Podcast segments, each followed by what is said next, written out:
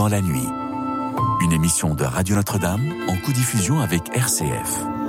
Cécilia Duterre. Le soir approche, déjà le jour baisse, le rythme s'apaise, c'est l'heure bleue, propice au partage. Bonsoir à toutes, bonsoir à tous, chers amis, chers auditeurs de Radio Notre-Dame et de RCF. Je me réjouis d'être avec vous ce soir en compagnie de Mélanie Giraud et de Éric Libaud, nos invités, pour échanger autour de cette question Savez-vous donner et recevoir le pardon? Pourquoi est-ce si dur de pardonner et de demander pardon? Le pardon est une action qui concerne non pas notre corps physique, mais notre être intérieur.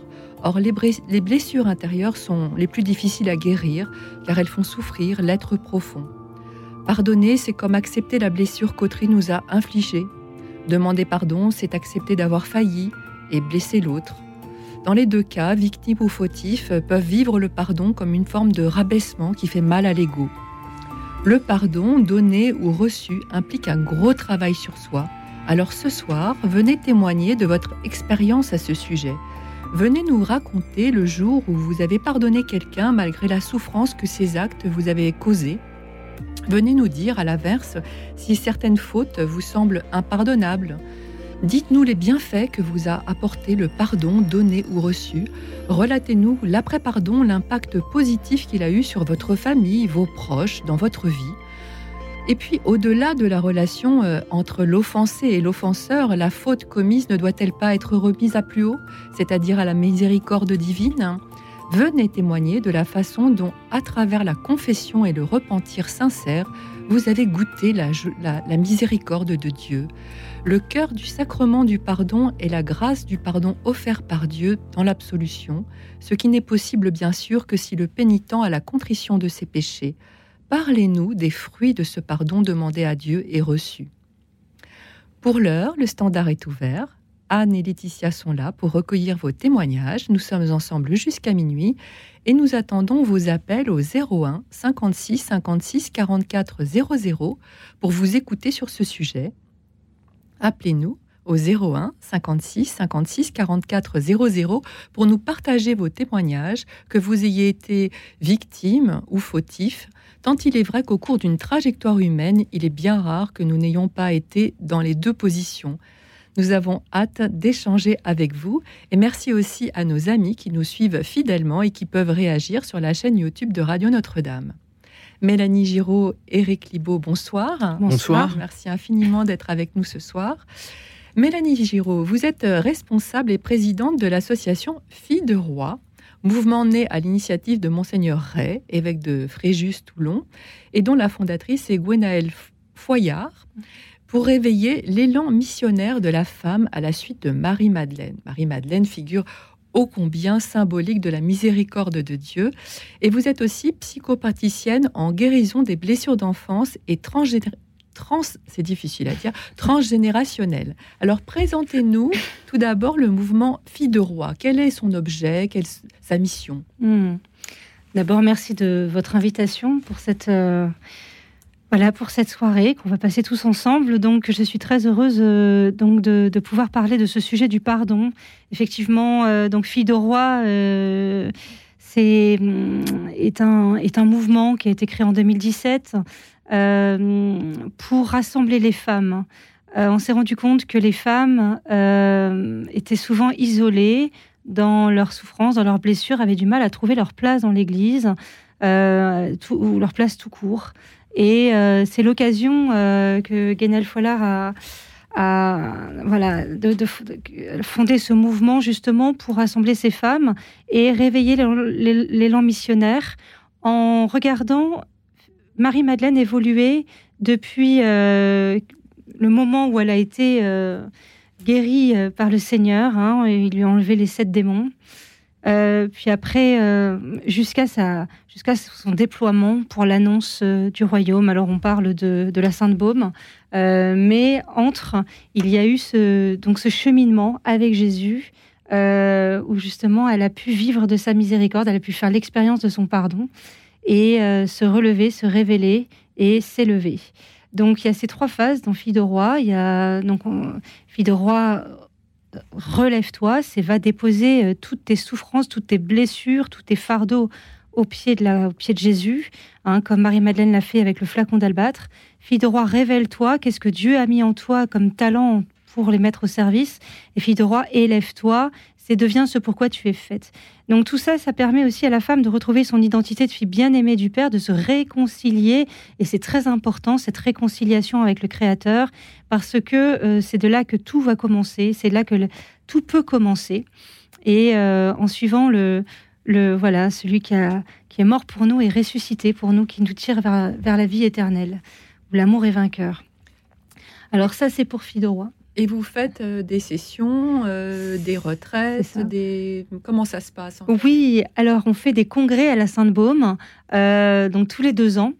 On a un congrès à la Sainte-Baume qui rassemble environ 300 femmes avec des intervenantes et euh, c'est l'occasion pour nous vraiment de se rassembler, de vivre des temps forts euh, avec des veillées, avec euh, voilà, on appelle vraiment l'Esprit Saint sur les talents de chacune pour qu'elles puissent se déployer là où elles sont. Elles vivent vraiment des temps de transformation intérieure, vraiment de, de prise de conscience.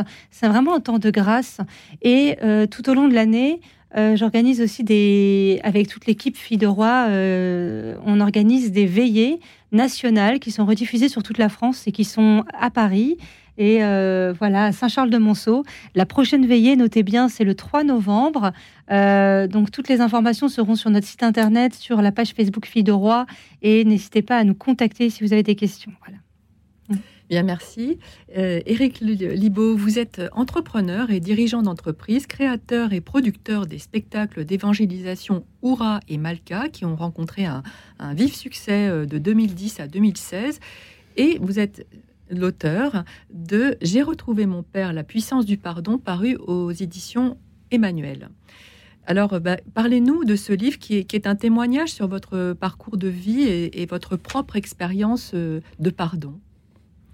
Euh, oui, en fait, euh, j'ai retrouvé mon père est un, un titre en fait qui a deux sens.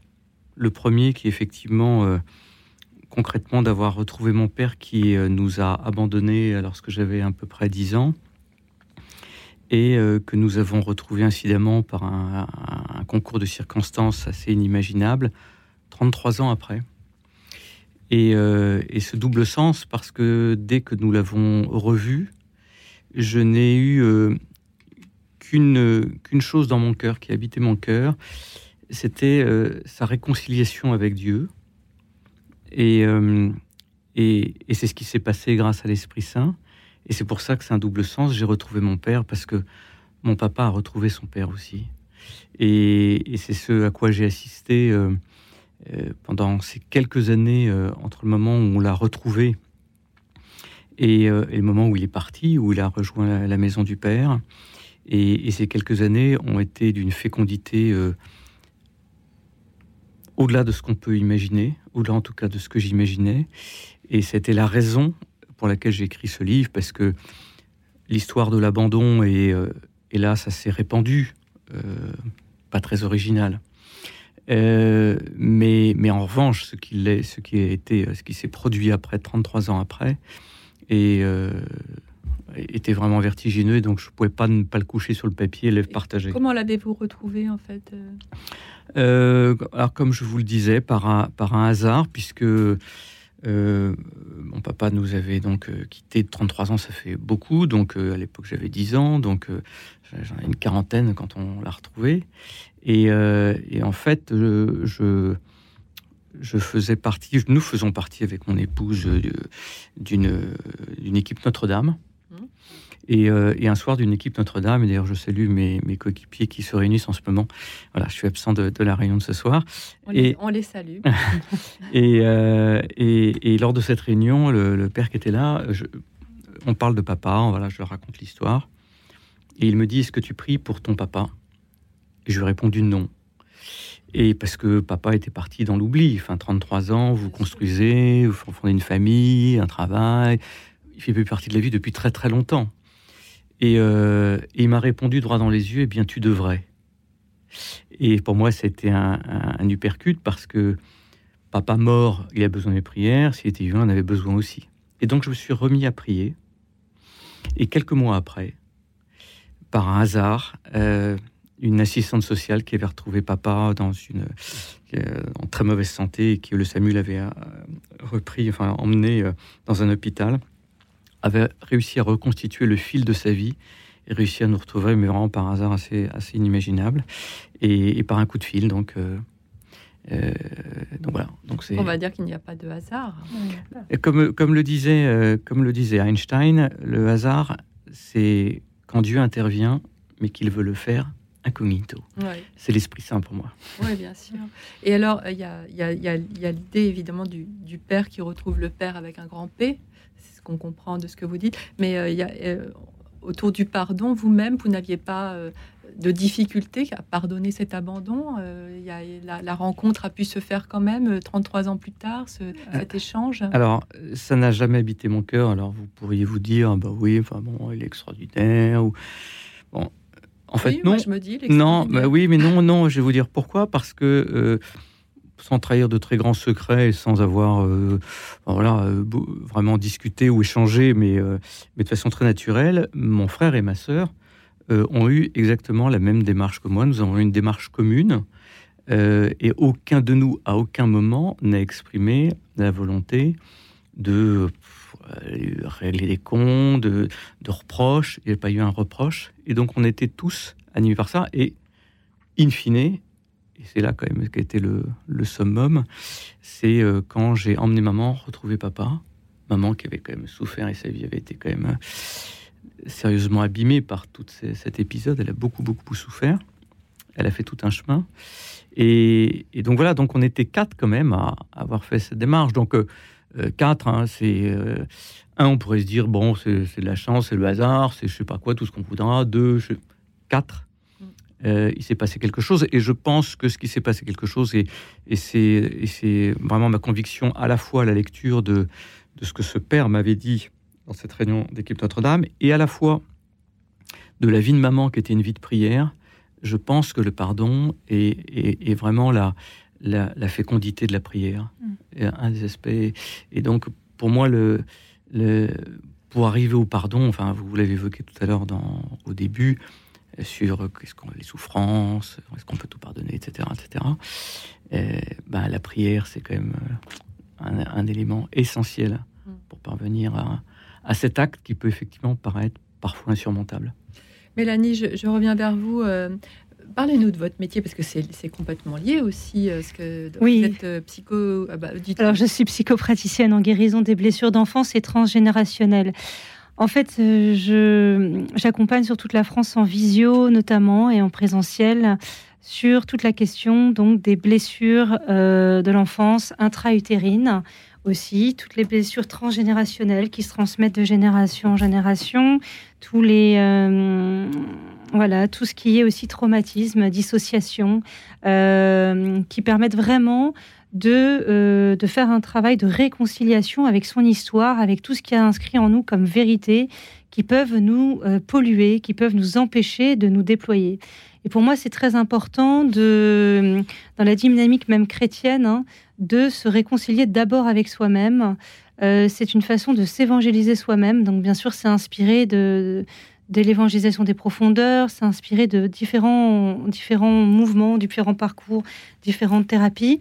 Et en fait, j'ai créé quelque chose de, plus qui rassemble un peu tout et qui permet vraiment d'aller à l'origine de toute chose en nous.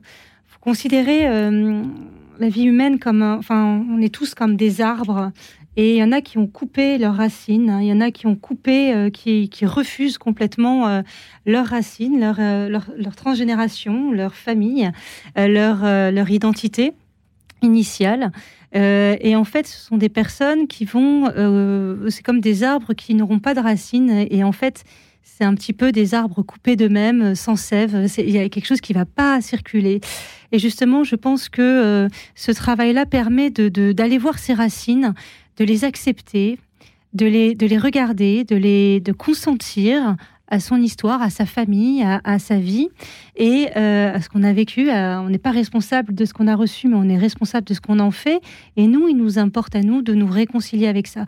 Et là, du coup, ben, la grâce peut passer et la sève de l'arbre peut circuler pour faire une belle, euh, enfin, euh, pour que l'arbre puisse prendre vraiment toute sa place, toute sa grandeur, sa, majesté, et, et devienne fécond à son tour.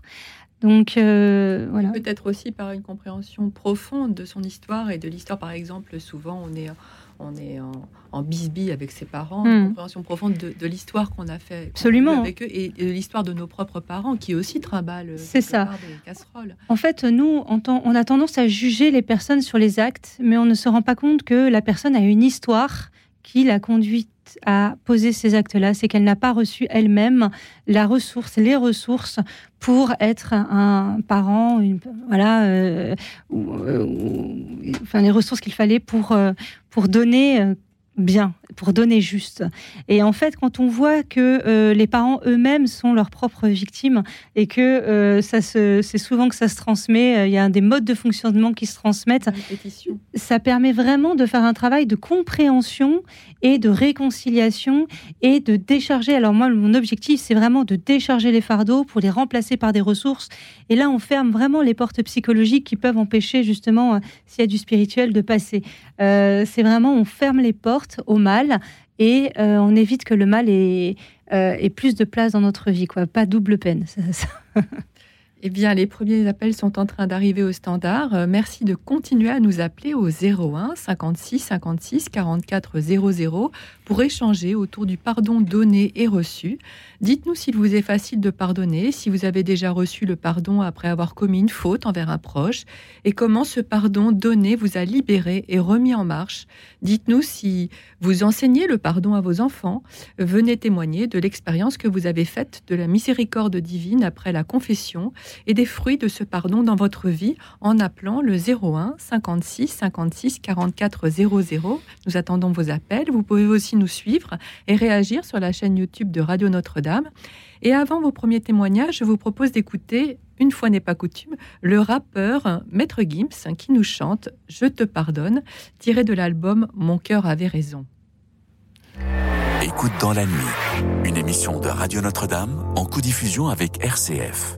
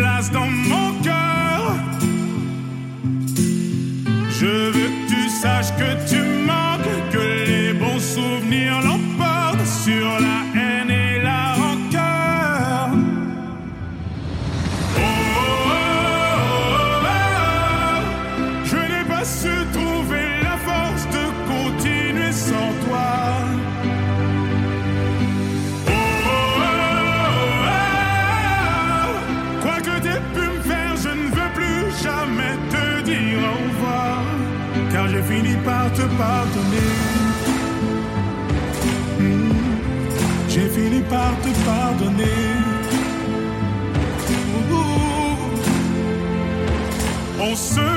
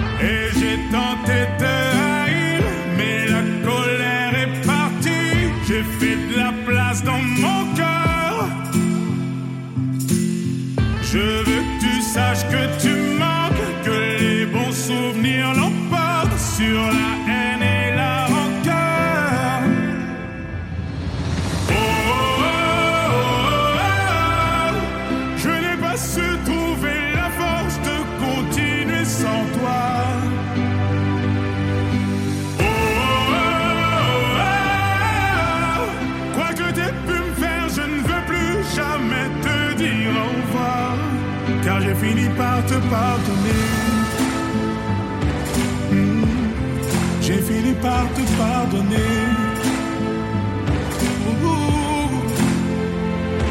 Je suivrai tes pas jusqu'au milieu des flammes. Je t'en supplie, ne me laisse pas. Je suis dans le noir depuis que t'es parti. Je t'en supplie, ne me laisse pas, ne me laisse pas.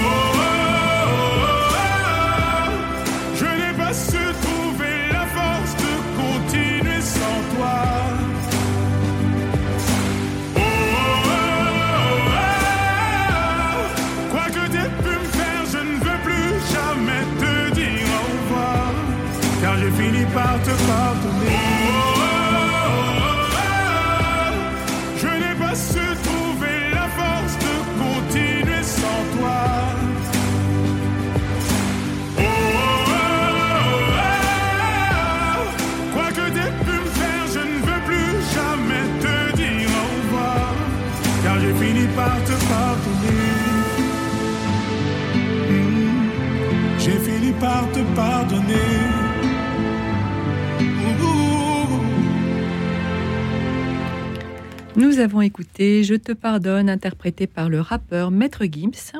Merci à tous les auditeurs qui nous appellent au 01 56 56 44 00 pour témoigner autour de cette question. Savez-vous donner et recevoir le pardon? Venez nous parler de l'importance du pardon dans votre vie. Peut-être avez-vous des blessures d'enfance, par exemple un parent, un frère ou une sœur dont le comportement vous aurait fait souffrir et qui aurait laissé des stigmates dans votre vie d'adulte. Avez-vous réussi à lui en parler? S'est-il sincèrement excusé de vous avoir blessé? L'avez-vous pardonné malgré son éventuel déni? Avez-vous souffert un jour de l'attitude de votre conjoint ou conjointe? Avez-vous su lui dire « je te pardonne » comme le chantait à l'instant Maître Gims? Venez nous en parler au 01 56 56 44 00. Nous sommes toujours en compagnie de Mélanie Giraud, responsable et présidente de l'association Filles de Roi et thérapeute en guérison des blessures d'enfance, et de Éric Libaud, entrepreneur et dirigeant d'entreprise et auteur de J'ai retrouvé mon père, la puissance du pardon, paru aux éditions Emmanuel. Alors, Éric Libaud, j'aurais envie de vous poser la question quel conseil donneriez-vous à quelqu'un qui ne parvient pas à pardonner? Oula. Puis on la posera à Mélanie après, à la thérapeute. Euh, un peu comme je le disais tout à l'heure, c'est-à-dire que euh, il y a des moments où euh, effectivement on se dit j'ai pas la force, c'est au-delà de mes forces. Et, euh, effectivement, il faut en revenir en fait à celui qui est à l'origine, en tout cas nous dans notre foi de chrétien, qui est à l'origine euh, du pardon et qui a tout pardonné, qui est le Christ. Et, euh, et seul lui peut nous donner la force. C'est-à-dire que effectivement, à vue humaine, on n'a pas la force, mais il nous l'a dit de lui confier notre fardeau et que le sien était bien léger. Et donc c'est ce que j'évoquais tout à l'heure, c'est-à-dire que la fécondité de la prière et donc de l'abandon euh, à celui qui peut tout et à celui qui a tout pardonné est le chemin lorsque effectivement euh, cela nous paraît à vue humaine impossible. Et on comprend bien que dans un certain nombre de situations euh, très graves et très compliquées, ça soit effectivement comme une montagne euh, infranchissable, celui peut nous aider à, la franchir. Donc, euh, c'est, euh, je pense, c'est vraiment ce, cette, euh, enfin, ce dont je peux témoigner, c'est, c'est vraiment ce qui s'est passé dans ma vie, c'est euh, vraiment ce que, ce, que- ce qui m'a été donné de, de voir, c'est la fécondité de cette prière et de quelque chose où effectivement les gens me disent mais comment avez-vous pu, comment est-ce possible, comment ta maman a pu, etc. Ben oui, il y a des choses qui en fait à vue humaine ne s'expliquent pas, tout simplement. Parce qu'effectivement, euh, maman a été euh, broyée par tout ça. Comment a-t-elle trouvé les ressources euh, humaines pour, après 33 ans de vie vraiment très, très, très compliquée, je ne veux pas rentrer dans les détails, mais pouvoir, et je peux vous dire que le jour où ils se sont revus, le jour où ils se sont revus, j'étais seul à voir ça. J'ai regretté à l'instant qu'on n'ait pas été des millions à voir ce qui se passait dans leurs yeux, parce que dans leurs yeux, il y avait de l'amour. Et donc, comment expliquer, même ne serait-ce qu'au bout de 33 ans d'absence, qu'on se revoit avec de l'amour dans les yeux? Comment expliquer que 33 ans après deux vies de souffrance, parce que mon papa a évidemment souffert, a une vie pas très drôle non plus de son côté, une espèce de désert, comment imaginer, comment est-ce possible que 33 ans après ces deux vies de souffrance, il se revoit et, le, premier mot de maman, ça a été Est-ce que vous me reconnaissez? Et, papa répond les, yeux dans les yeux, comme si c'était hier. Voilà. Ah, c'est beau. Voilà. Et, et, ça, je, si j'en témoigne, c'est pour dire à, ceux pour lesquels, et c'est bien compréhensible, euh, c'est compliqué et c'est un chemin qui peut être long. C'est un chemin qui est un chemin de, de, de, oui, de, de grâce et, de profusion. Euh, Dieu donne en abondance. Enfin, voilà, c'est c'est euh, l'amour. Enfin, c'est le, enfin, le pardon veut dire don au-delà du don. Donc au-delà de l'amour, qu'est-ce qu'il peut y avoir au-delà du don? C'est quelque chose d'encore plus fort. Et comme vous l'évoquiez, euh, comme Mélanie l'évoquait tout à l'heure, les blessures d'enfance, tout le monde, enfin, c'est fréquent, euh, mais c'est pas une fatalité. On peut en guérir, et comme vous le disiez tout à l'heure en, introduction, c'est comme une blessure physique, c'est-à-dire il y a des cicatrices. Alors, veut-on garder sa cicatrice purulente euh, et, et, ne pas la soigner, ou veut-on mettre un baume dessus? Ce baume, s'appelle le pardon. Mélanie, qu'est-ce que ça vous inspire Alors, moi, le pardon, depuis que je suis toute petite, euh, j'ai beaucoup de chance. Euh, ma grand-mère m'a transmis euh, la foi quand j'étais petite et je l'ai perdu après. Et puis, je me suis, enfin, je suis revenue à la foi à 30 ans. Mais quand j'étais petite, elle me parlait du pardon et de la miséricorde de Dieu. Et donc, toute ma vie, enfin, elle m'a toujours dit si tu veux être en paix, le seul chemin, c'est la voie du pardon. Et moi, j'avais dans le cœur, déjà petite, euh, la recherche de l'amour vrai, le sens de la vie, euh, la vérité. Et donc, du coup, j'ai rajouté le pardon. Et toute ma vie a été une quête pour euh, trouver les réponses à ça. Évidemment, à 30 ans, ben, ça a été la rencontre avec Dieu, le Père, puis Jésus, qui est la réponse à, ces quatre points. voilà, donc en fait, moi, pour le pardon, il y a vraiment cette dynamique volontariste, volontaire de mon cœur, en tout cas, qui voulait pardonner, qui voulait euh, y arriver, qui, savait qu'il fallait que je passe par le pardon. Et malheureusement, je voyais qu'il fallait que je revoie la personne pour euh, avoir le cœur encore en, morceaux et que c'était pas si simple, qu'il me fallait plus. Et c'est quand j'ai vécu ma conversion et donc ma première confession, ma rencontre avec le Seigneur qui a que là, euh, là, j'ai vécu l'expérience de la grâce et là, du, Dieu a pardonné en moi et m'a permis de, faire un vrai chemin. Mhm. Je vous coupe un instant parce que nous avons un auditeur en ligne. Bon, bonsoir Yves. Bonsoir. Alors vous nous avez de Toulon. Oui, de Toulon. Je suis toulonnaise. Bah, voyez, voyez ah, oui. Ben, j'ai un témoignage à vous donner. J'avais hébergé il y a longtemps, en 89, pendant un an chez moi, nourri, logé, blanchi un SDF. Et puis euh, en 91, euh, il a cassé mon armoire, il m'a volé 3000 francs. Ah. Et moi j'étais en relation avec Dieu, enfin lui non. Et Dieu m'a dit, il faut que tu pardonnes, il ne porte pas plainte contre lui. J'ai obéi à Dieu, j'ai donc pardonné. J'ai pas porté plainte contre lui. Et environ une semaine après, le Saint-Esprit a touché le cœur de ma mère, qui n'est pas chrétienne, qui m'a dit Je te mets 20 000 francs sur le compte. Bah, dis donc. Ah, ben, effectivement. Voilà. Gloire à Dieu. Merci pour ce témoignage. Qu'est-ce que ça Je lui ai pardonné, je l'ai revu dans la rue quelque temps. Il a refusé de reconnaître le vol alors qu'il avait les clés de chez moi.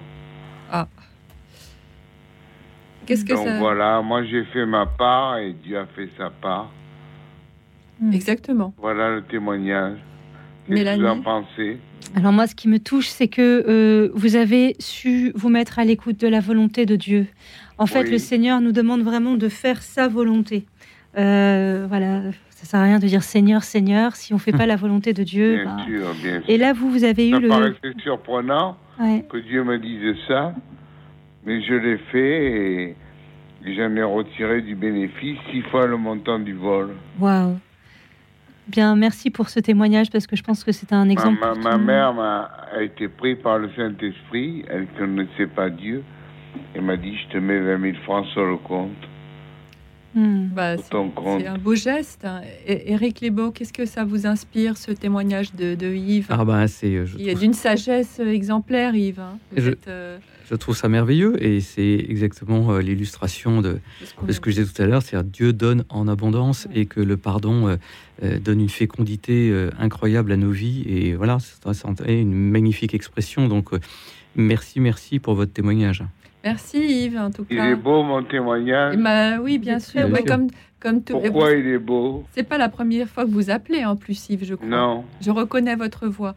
Bah, il est beau parce que, parce que je trouve qu'il est sage. Non, c'est la seule fois où j'étais toujours à l'écoute de Dieu, même quand cette personne était chez moi. Elle dormait dans un canapé. Moi, je mets mon main intime avec Dieu, elle non. Et Dieu, j'ai pas trouvé ça surprenant. Donc j'ai pas porté plainte, la police est venue chez moi. J'ai dit je porterai pas plainte, Dieu m'a dit de pas porter plainte, ils ont trouvé ça bizarre. En fait, si je peux me permettre, il est beau parce que vous n'avez pas rajouté du mal au mal et qu'en fait vous avez répondu par le bien et vous avez été récompensé pour ça. Moi, c'est vraiment, euh, je trouve que c'est une histoire qui finit bien et on a besoin de que l'amour soit un peu vainqueur hein, et que le mal n'ait pas de de, de, double peine. Hein. Mhm. Merci en tout cas Yves pour votre témoignage. Merci d'avoir appelé ce soir. Merci beaucoup. Au revoir. Au revoir. Euh, Mélanie, il y a des étapes. Euh, le pardon, ça se fait quand même. C'est pas si simple parce que là, on parle de Dieu. On a l'impression que, euh, en, effet, tout ce qu'on a dit est, tout à fait vrai. Mais souvent, on met du temps à pardonner. Hmm. Il y a des étapes quand même. Bien sûr, c'est un chemin, un chemin qui est douloureux parce que ça implique de voir la. Comment dire ça implique de, voir en vérité. Il y, a, des étapes, il y a les sept étapes du deuil, bien sûr, de, l'acceptation. Et euh, mais c'est surtout de amour et vérité se rencontrent et justice et paix s'embrassent. C'est vraiment une clé pour, euh, le pardon, parce qu'il n'y a pas d'amour sans vérité, il n'y a pas de pardon sans vérité, sans faire la vérité, de, déjà, puis de se pardonner à soi-même, de se voir dans sa propre vérité et vulnérabilité, parce que souvent, euh, on, est, aussi concerné par la, la, demande de pardon. Euh, et, donc, ça, demande un arrachement de renoncer à euh, la colère, à la vengeance, et de, croire qu'il y a un autre chemin que, euh, que, que, dans, voilà, que, de, que la rancune. Hein. Et je crois que quand on, je crois que on a une, je peux dire qu'on peut, qu'on a une vie accomplie lorsqu'on est capable de dire au bout du compte qu'on n'enlèverait pas une virgule à sa vie quoi qu'on ait vécu.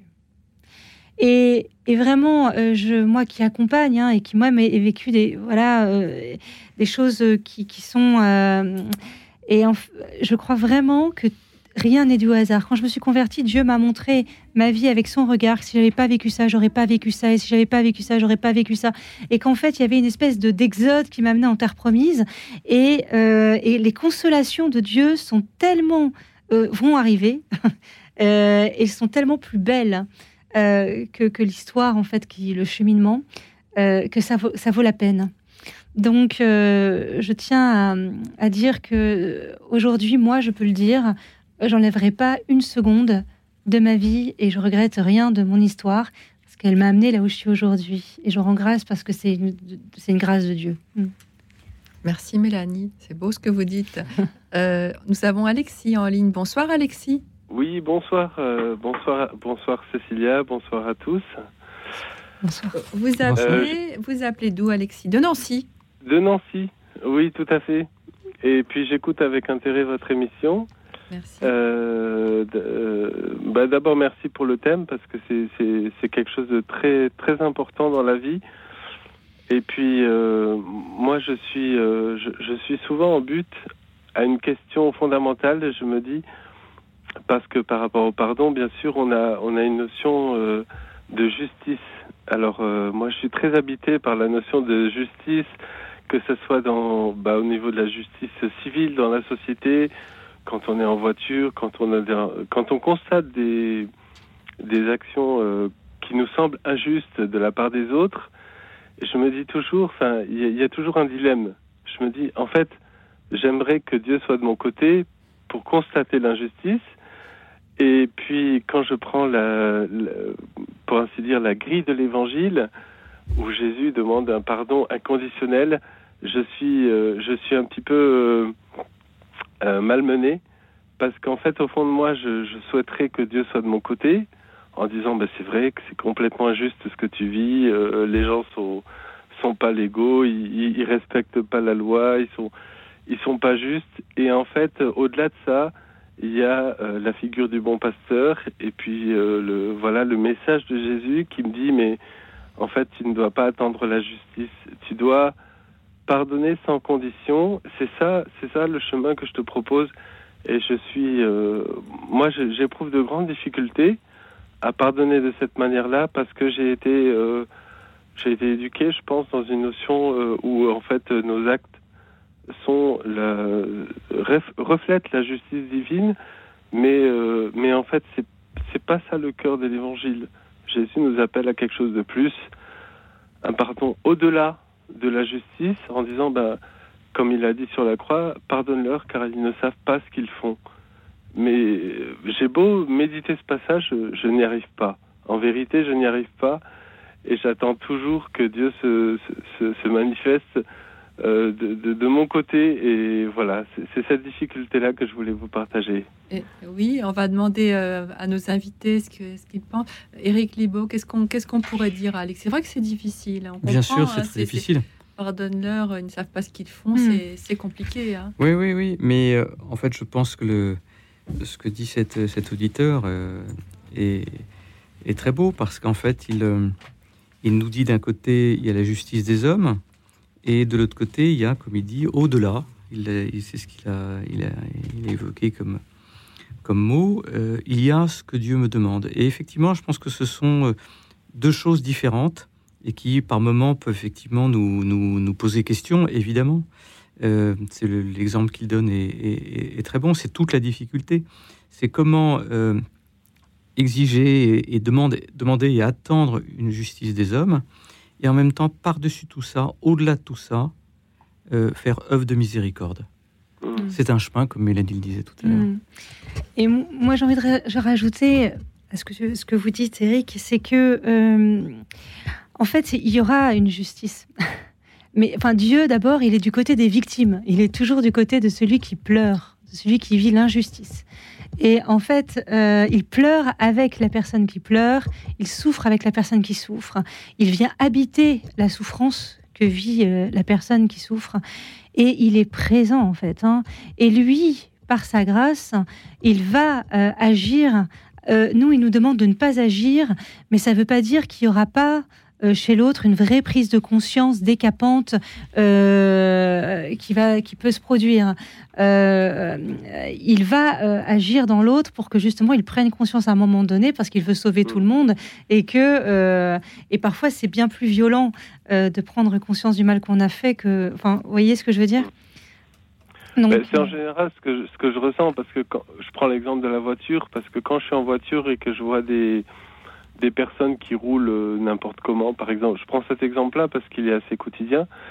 Et j'ai tendance à me mettre en colère, à me dire euh, je vais m'arrêter au feu rouge, je, je, vais baisser la vitre, je vais lui parler. Et puis au-delà de ça, il y, y, a quelque chose de plus profond qui me dit, mais euh, comme, comme, une voix du Seigneur qui me dit, mais et toi Est-ce que tu ne fais jamais d'actes inciviques Est-ce que tu es complètement parfait? C'est ça la vraie question. Et, et, je me dis, mais oh là là, c'est compliqué quand même. Merci beaucoup Alexis, je suis obligée un hein. petit peu de vous couper parce que c'est pas vous couper d'ailleurs, mais c'est juste méditer ce que vous venez de dire euh, parce que c'est la pause musicale mais, euh, mais merci beaucoup de votre appel et euh, on, continue d'écouter l'émission de l'autre côté, comme ça j'écouterai ce que disent les autres auditeurs. Avec plaisir, merci beaucoup. Continuez à nous appeler au 01 56 56 44 00 pour échanger autour du pardon. Dites-nous si vous pensez que dans certaines situations le, pardon euh, est impossible. Parlez-nous aussi de l'importance du temps et des étapes par lesquelles vous êtes passé pour pardonner. 01 56 56 44 00 euh, ce soir, vous n'appelez pas en nombre. Hier soir, c'était un flot d'appels. Ce soir, c'est un peu moins nombreux. Donc, le standard est ouvert. Vous pouvez appeler euh, avec plaisir. Nous vous écouterons. Et tout de suite, nous écoutons Adèle qui nous chante Hello, une chanson qui nous rappelle qu'il n'est jamais trop tard pour s'excuser, demander pardon à ceux qu'on a blessés et leur dire qu'on les aime. Écoute dans la nuit, une émission de Radio Notre-Dame en co-diffusion avec RCF.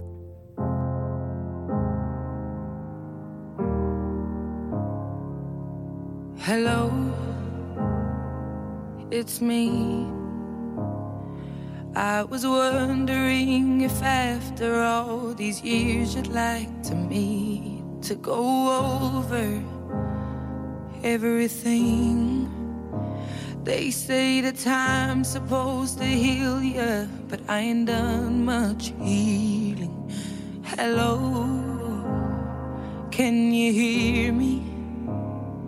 I'm in California dreaming about who we used to be when we were younger and free. I've forgotten how it felt before the world fell at our feet. There's such a difference between us and a million miles.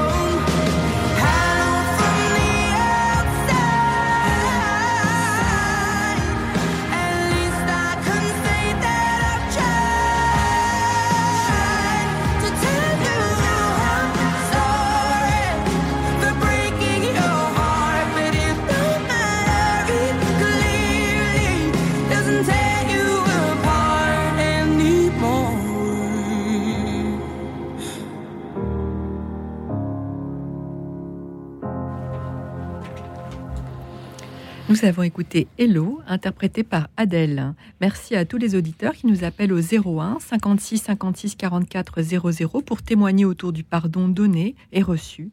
Venez nous raconter votre histoire et la libération que vous avez ressentie après avoir pardonné ou reçu le pardon. 01 56 56 44 00.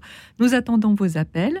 Et à nos côtés, nous sommes toujours avec euh, Mélanie Giraud, responsable et présidente de l'association Filles de Roi et thérapeute en guérison des blessures d'enfance et de Eric Libaud, entrepreneur et dirigeant d'entreprise et euh, auteur de J'ai retrouvé mon père, euh, La puissance du pardon, paru aux éditions Emmanuel. Et nous avons Jean-Louis en ligne. Bonsoir Jean-Louis. Bonsoir Cécile, bonsoir vos deux invités. Bonsoir.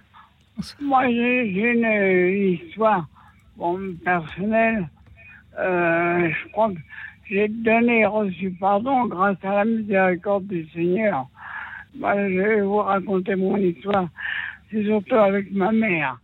J'avais des problèmes parce que ma mère avait un amour, mais un amour, elle était un amour positif. était fils unique. Et c'est vraiment affreux quand une mère a un amour positif envers son enfant. Bien que je ne voulais pas que je me marie. Quand je me suis marié, je voulais quand même euh, vivre ma vie. Quand je me suis marié, elle en a voulu, elle, en a voulu à ma femme. Elle en a voulu qu'elle était prête à nous faire divorcer. C'est-à-dire qu'un jour, moi, j'avais été opéré du poumon, j'avais une, une tumeur. Et un jour, un jour qu'elle vient me voir, elle était arrivée avant ma femme, et puis, je lui dis, mais comme elle, elle en profitait que j'étais absent pour, embêter toujours mon épouse. Hein? Et parce que moi, je savais que, que je rencontrais avec ma mère, me demandait toujours mon épouse. Hein? Et alors, un jour, donc, j'étais sur mon lit d'hôpital, et lui dis, qu'est-ce que tu veux au juste faire? Qu'on se sépare? Elle me dit oui. Alors là, j'ai eu une réponse euh, euh, tranchante, disant écoute, ça m'étonnerait que tu y arrives, mais si tu y arriverais, je n'en verrai jamais. Or, ça fait 60 ans que je suis mariée. Et Jean-Louis, est-ce que vous lui avez... Alors, la, question, c'est est-ce que vous lui avez pardonné justement ces, ces écarts, en fait? Oui, là, après, elle était, après, mon père est décédé, et m'est décédé sous mes yeux. Et, et c'est bien que j'en ai fait une déprime, enfin bref. Ah Alors, c'était ma mère qui était hospitalisée et qui était vraiment euh, en fin de vie. On me disait plus que quelques jours à vivre, etc. Tout le temps, je suis restée pendant une semaine, j'allais au moins tous les jours la voir. Elle a soigné l'hôpital. Bon. Et puis, euh, j'avais demandé au Seigneur, écoute Seigneur, euh, ma mère va, décéder, mais je te demande une chose, que je ne la vois pas décéder sous mes yeux. Je n'arrive pas comme mon père, ou tu sais ce qui m'est arrivé. Enfin bref. Et euh, comme la veille, elle est tout à moitié, et le lendemain matin, elle était revenue, tout allait bien, etc. Je dis, ça y est, euh, Jean, ça va mieux. Et en fin de compte, je descends en rez-de-chaussée, je prends un sandwich, je euh, remonte. et l'infirmière et l'infirmière me dit, votre maman est décédée. Eh ben, vous savez, ce jour-là, quand l'infirmière me dit ça, euh, eh ben, je suis restée une heure, deux heures, trois heures, je ne sais pas. J'ai senti qu'on avait un pardon mutuel. Et grâce à la miséricorde du Seigneur quoique j'avais déjà pardonné avant. Mais elle m'a jamais demandé pardon. Bah oui, mais vous l'avez, vous avez su, vous avez su, voilà, dans, dans le, au, au, à l'ultime moment, donner ce, donner ce pardon. Merci beaucoup, Jean-Louis. Merci de votre témoignage. Merci beaucoup d'avoir appelé ce soir, Jean-Louis, euh, de ce témoignage très touchant. Merci beaucoup à vous. Bonsoir. Euh, bonsoir, Marie-Claude. Bonsoir.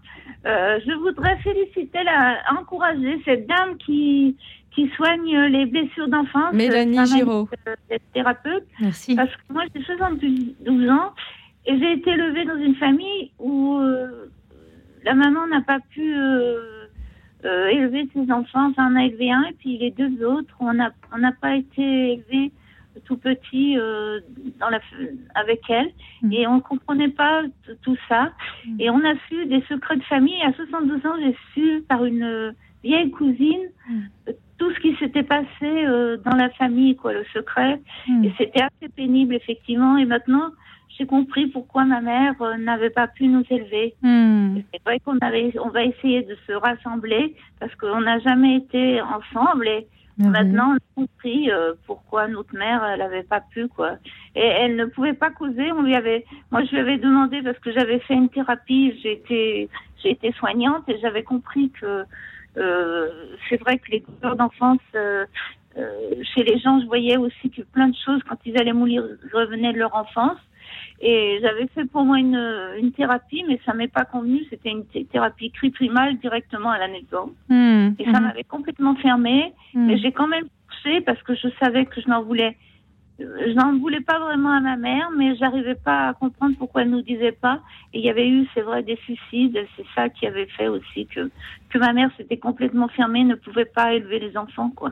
Oui, c'est ça. Et je pense que vraiment euh, beaucoup de, de enfin, au niveau des familles, le nombre de secrets familiaux qui viennent. Euh, empêcher la réalisation de, de, certains dans les fratries. Moi, je crois que. Et je trouve que c'est chouette que des thérapeutes euh, euh, puisse euh, aider comme ça. Mm. Et euh, j'ai une foi, une foi qui est pas tellement. moi, je suis depuis que j'ai fait l'accompagnement en, fin de vie, je suis plus pour une foi, une spiritualité, c'est-à-dire que j'ai rencontré des gens qui sont juifs, tout ça. Il y a, je trouve que toutes les religions ont quelque chose de, de chouette, quoi. Mm. Les religions devraient se parler ensemble parce qu'ils mm. ont un même fondement finalement. Hein, qu'on soit bouddhiste. Euh, euh, il y, a des choses formidables. Quoi, Peut-être pas un même fondement, mais une même aspiration, certainement, en tout cas. Oui, une même aspiration, mm. voilà. Mm. Exactement, oui. Oui. Qu'est-ce que. Voilà, alors c'est ça que je voulais dire et je voudrais encourager des gens comme madame. Et bah, puis merci. à monsieur qui a fait un, un chouette euh, témoignage aussi. Merci beaucoup. Merci beaucoup. Au revoir. Merci, Au revoir. merci Marie. Au revoir. Vous vouliez nous, nous témoigner aussi euh, euh, quelque chose de votre euh, vie personnelle, Mélanie? Hmm. Non, bah en fait, j'ai fait moi-même l'expérience, c'est vrai, de la rencontre et de la miséricorde de Dieu. Et de ce. En fait, je crois que j'ai vraiment. je suis très proche de Marie-Madeleine. Et c'est vrai que cette phrase que Jésus lui dit Tu as beaucoup aimé, il te sera beaucoup pardonné eh bien, euh, j'ai eu ce cadeau, moi, d'en faire l'expérience. Euh, voilà, ma première confession. Donc, euh, j'étais convertie, jeune convertie. J'étais, je suis allée au Sacré-Cœur faire une retraite à Montmartre, chez, au prieuré Saint-Benoît, qui est juste derrière Saint-Éphrem, enfin derrière le Sacré-Cœur. Et, et, là, j'ai fait ma première confession de 30 ans de vie. Et où là j'ai eu la, en plus le, cadeau de tomber sur un prêtre euh, vraiment formidable. Et pendant une heure et demie, j'ai pleuré. Euh, j'ai vraiment déposé toutes les fois où, où j'avais dit non à Dieu, toutes les fois où, euh, où j'ai fait ma vie sans lui, où, je me suis perdue. Enfin, voilà, j'ai vraiment une vie euh, vraiment sans lui, donc du monde, et j'avais vraiment les écailles sur les yeux à ce moment, avant ma conversion, et, euh, et je suis sortie de là vraiment comme un linge blanc, euh, toute neuve, toute prête, toute pure pour suivre le Seigneur dans mon quotidien. Et je crois que après ça, évidemment, on le revit souvent parce qu'on se ressalit, on, on, passe à la machine à laver régulièrement, mais vivre l'expérience de cet amour de Dieu, euh, de ce retour du Fils prodigue euh, qui est que, que, Dieu accueille sans dire mais euh, il était t'as fait quoi de l'argent ou t'étais où? Voilà, il pose aucune question, il le prend juste dans ses bras. Et, ben cette réconciliation là, vraiment m'a permis de pardonner des choses impensables. M'a permis, du coup, aime comme Dieu t'aime, pardonne comme Dieu te pardonne, heureux les miséricordieux, car ils obtiendront miséricorde. C'est vraiment le, le et c'est ça prend du c'est pas facile voilà sans lui je, je serais d'être. Et vous aviez quel âge Alors, j'avais 30 ans parce que je me suis convertie en janvier 2011 à 29 ans. et bah, ça devait être. C'était en janvier, donc ça devait être en juin que là, je me suis confessée pour la première fois. Et je pense que cette réconciliation euh, m'a permis de, aussi de me réconcilier avec mon histoire, parce que j'avais tendance à la rejeter, à renier toute mon histoire avant, avant Jésus, alors qu'au contraire, c'était le, hyper important que je l'accueille, que je le voilà, que, que j'accepte ça pour euh, en faire quelque chose de fécond pour plus tard. Euh, voilà, vraiment ne pas couper ses racines, c'est très important. Et j'avais dans le cœur quand j'étais petite cette voix intérieure. Excusez-moi si c'est voilà, tu es une élue, tu souffres pas pour rien. Euh, et j'avais vraiment dans le cœur ça. Et j'étais là, mais je suis une orgueilleuse. Pourquoi euh, élue? Et en fait, euh, toute souffrance porte du fruit plus tard. Mhm. Bah, merci beaucoup, Mélanie, pour ce témoignage Superbe. Nous allons faire une courte pause de deux minutes et nous retrouver juste après. Continuez à nous appeler au 01 56 56 44 00 pour nous partager votre expérience sur le pardon donné et reçu et sur la miséricorde de Dieu à laquelle vous avez pu goûter après le sacrement du pardon que permet la confession. 01 56 56 44 00 et après la pause, nous prendrons Muriel. À tout de suite. Thank you.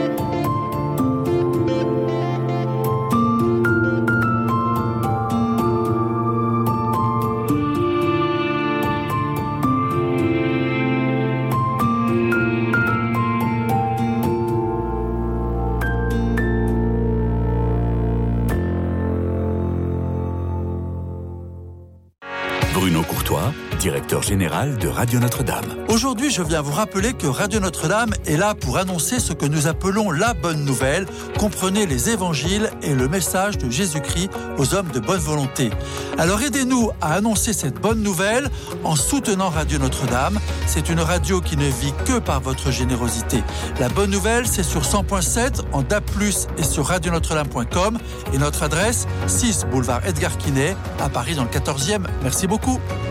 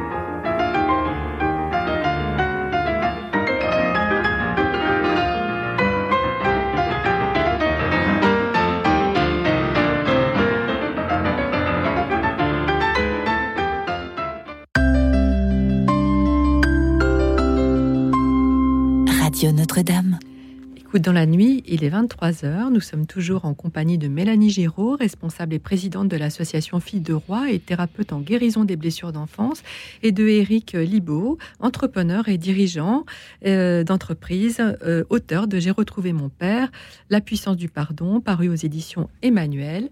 Et tout de suite, euh, nous avons Muriel en ligne. Bonsoir Muriel. Oui, bonsoir. Bonsoir. si vous m'entendez. Si, si, on vous entend. Vous appelez des ah Yvelines. Voilà, tout à fait. Alors, comme j'ai pris l'émission euh, enfin, là, je vois que je viens d'écouter que vous avez des, des blessures d'enfance ou des choses peut-être plus graves que moi. Mais euh, bon, je vais quand même. Non, mais il n'y a, rien de. Au contraire, on est, on, est tout oui. On vous écoute. Ouais, d'accord. Oui, mais moi j'ai beaucoup de mal, et c'est vrai que ça me gâche la vie quelque part, de, de, de, de pardonner à quelqu'un qui ne, qui ne va jamais se rendre compte qu'elle vous a blessé alors que vous le dites. Moi j'ai une amie là qui m'a blessé il y a quelques années. Le problème c'est qu'on vit dans un petit village, enfin une petite ville, et ça parasite un peu les relations. Et, elle m'a blessé complètement. Je lui ai dit, elle est toujours restée sur ses positions on fait partie de la même paroisse. J'ai essayé d'avoir une amie pour dire, écoute, on va s'asseoir autour d'une table, on va discuter. C'est pas énorme, vous voyez, c'est pas des blessures graves. Mais ça, ça, ça, quand même, ça gâche la vie. Et j'arrive pas à, il faut prier pour que dans ton cœur, tu, tu ne lui en veuilles pas. Je ne sais pas ce que vous pouvez me dire là-dessus. C'est vrai mais... que le, le, le pardon quand la personne qui a, qui a fait l'erreur ou le, qui est fautif envers vous est dans le déni de ses erreurs, c'est compliqué. Éric Libaud, qu'est-ce que vous... Oui, c'est ce qui est le plus difficile parce qu'on imagine effectivement que le pardon nécessite une réciprocité. Et, euh, et, voilà, et, et, en fait, on, je, je, m'inclus dedans, hein, tout, tout autant qu'on est, et, donc on, on cherche, on, voudrait que la personne fasse un pas, euh, témoigne d'une compréhension, de voilà, d'un geste, d'un mot, d'une phrase, que sais-je, qui nous invite. Euh, et en fait, c'est ça qui est dur, c'est qu'effectivement, bien souvent, on se retrouve face à un mur, une incompréhension, et donc chacun reste. Euh, ce dont je, ce que je peux dire, c'est que en fait, le pardon est aussi, peut-être pas d'abord, mais aussi un cadeau que vous faites à vous-même. C'est-à-dire que derrière le pardon, euh, il y a une vraie libération. C'est-à-dire, comme vous le disiez très bien, ça vous gâche la vie. Et alors, effectivement, ça, généralement, l'absence de, pardon gâche la vie de l'autre, et puis on a, on peut avoir une rancœur, une rancune, mais aussi, en fait, à l'intérieur de notre propre cœur, on se gâche la vie. Et donc, la, la démarche qui vise à aller vers l'autre qui ne demande rien et même parfois qui rejette encore, de faire euh, un geste, un pas, euh, et quelque chose qui d'abord peut libérer énormément de choses chez la personne qui est en face de vous, et peut-être qui n'attend que ça. Mais surtout, ça va, ça va et ça peut libérer, et c'est pour ça que je parlais tout à l'heure de la fécondité, libérer des choses chez vous. Et c'est pour ça que je parle d'un vrai cadeau, parce que c'est ce fardeau qu'il faut déposer euh, au Seigneur. C'est ce fardeau-là, et, et, le pardon n'est pas qu'un cadeau pour l'autre, c'est un cadeau pour soi. Hmm. Je ne sais pas si je suis clair dans ce, que, dans ce que je... Oui, non, mais tout à fait. Mais le, problème que j'ai avec cette personne, c'est rare quand même que j'ai des, soucis mais de, cette, de ce genre. Mais là, c'est que j'ai fait... J'arrive pas... Elle pourrait... Elle n'arrive pas à reconnaître. Elle voudrait qu'on reste en personne. On était très amis, hein, je peux vous mmh, dire. Ça fait 20 ans qu'on chantait, qu'on dansait ensemble. C'est plus douloureux. Hein. Et, et ça, ça, tout d'un coup, ça s'est arrêté. Donc, bon, bien sûr, j'ai pas compris. Moi, ce que je reproche, c'est qu'on fait partie de la même paroisse. Et j'ai demandé, dans l'évangile, on dit si vous avez un souci avec quelqu'un, appelez quelqu'un d'autre pour, euh, mmh. euh, pour, pour, en mmh. parler. Et s'il n'y en a pas deux, il y en a quatre. Vous voyez, on fait quand même partie de l'Église. Juste une phrase, excusez-moi. Euh, juste une petite phrase, juste pour vous dire que quand Jésus dit pardonnez à vos ennemis, c'est qu'en fait, euh, à partir du moment où vous priez pour ceux qui vous persécutent, ou vous priez, vous vous mettez en prière pour eux, Seigneur, viens, envoie sur eux ton Esprit Saint, viens leur donner la vérité, viens donner ton esprit. Enfin, En fait, on n'est plus, hein. on n'est plus dans la, dans, dans le rejet de l'autre ou dans le reproche vers l'autre, on est dans la prière. Et je pense que c'est le jour où vous arriverez, hein, c'est un chemin, à dire voilà, Seigneur, je te la confie et je te demande, une, je te donne ça, je mets ça entre tes mains parce que moi, j'y arrive pas. Une bonne résolution de tout ça avec le temps. je pense que ça peut vous aider. Merci. Merci Muriel, en tout cas, pour ce beau témoignage, euh, euh, enfin pour ce témoignage qui, qui, nous interpelle. Hein. C'est de la question que vous ah posez, c'est une question que tout le monde se ah pose. Hein. Donc merci beaucoup de, de l'avoir euh, posée. Et on n'a pas forcément la réponse, mais effectivement la, la prière, effectivement mm. ce que vient de dire Mélanie. Merci Muriel. Bah, merci. pour les émissions, hein. j'aime beaucoup. Merci, c'est gentil. Bonne soirée à tout le monde. Bonne soirée. Au revoir. Bonsoir Laurence. Oui, bonsoir. madame. Euh, je, prie, alors vraiment en rentrant de d'une d'une groupe de prière, enfin, euh, je prends l'émission vraiment euh, en cours, quoi. Et alors j'entends ça, je dis ah il faut que tu appelles, il faut que tu appelles. Donc moi, ce qui s'est passé, c'est que j'ai eu une enfance, une jeunesse euh, dans la violence. Le divorce de mes parents, j'avais 8 ans, mon frère en avait 10. Mon frère me battait, me battait, me battait. Il me violait. Il s'est suicidé. Enfin, vraiment, j'ai été méchante avec mes parents parce que je crois que quand on a souffert, on, a tendance à une propension à devenir méchant soi-même. Pas forcément, mais bon, moi c'était le cas.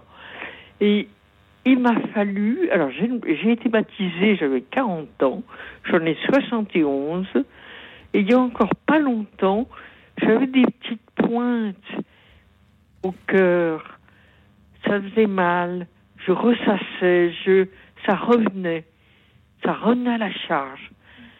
Et puis j'ai dit, mais bon sang, tu vas pardonner un jour. Et voilà, c'est pardonné. Formidable. Et c'est mm. tellement merveilleux. On a la paix. Comme quoi, euh, vous êtes l'exemple euh, concret de, du fait qu'on parlait du temps aussi, du, du, recul sur les choses. de, le temps. C'est des étapes, le pardon, et vous, vous le, mm. vous en témoignez très bien, en fait.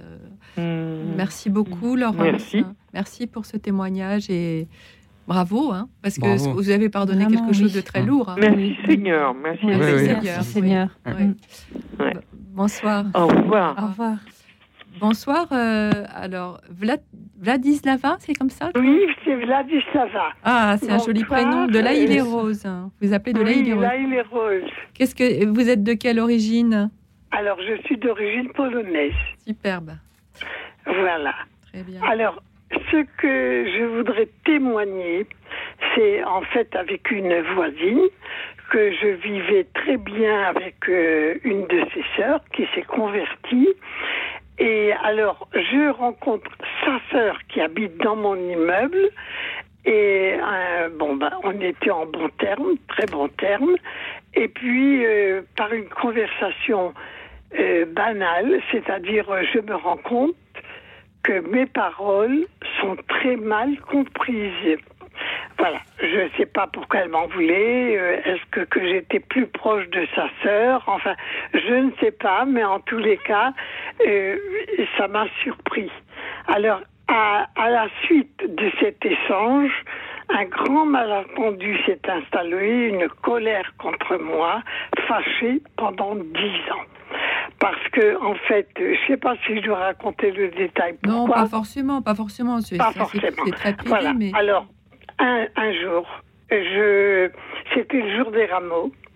Euh, je sors de elle est sortie avant moi et moi je sors après mais sans vraiment j'étais euh, euh, bah, c'était au moment une semaine avant Pâques alors j'étais je disais Seigneur voilà je voudrais me reconcilier enfin si je suis pas comme tu voudrais que je sois ben voilà.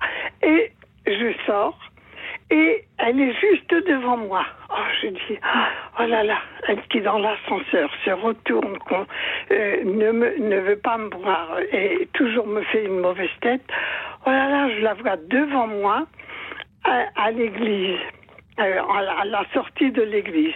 Alors ce que je fais, je ne sais pas, l'Esprit Saint m'a guidé, je me cours vers elle et je, je lui dis, écoute, si je t'ai blessé, eh ben je te demande pardon.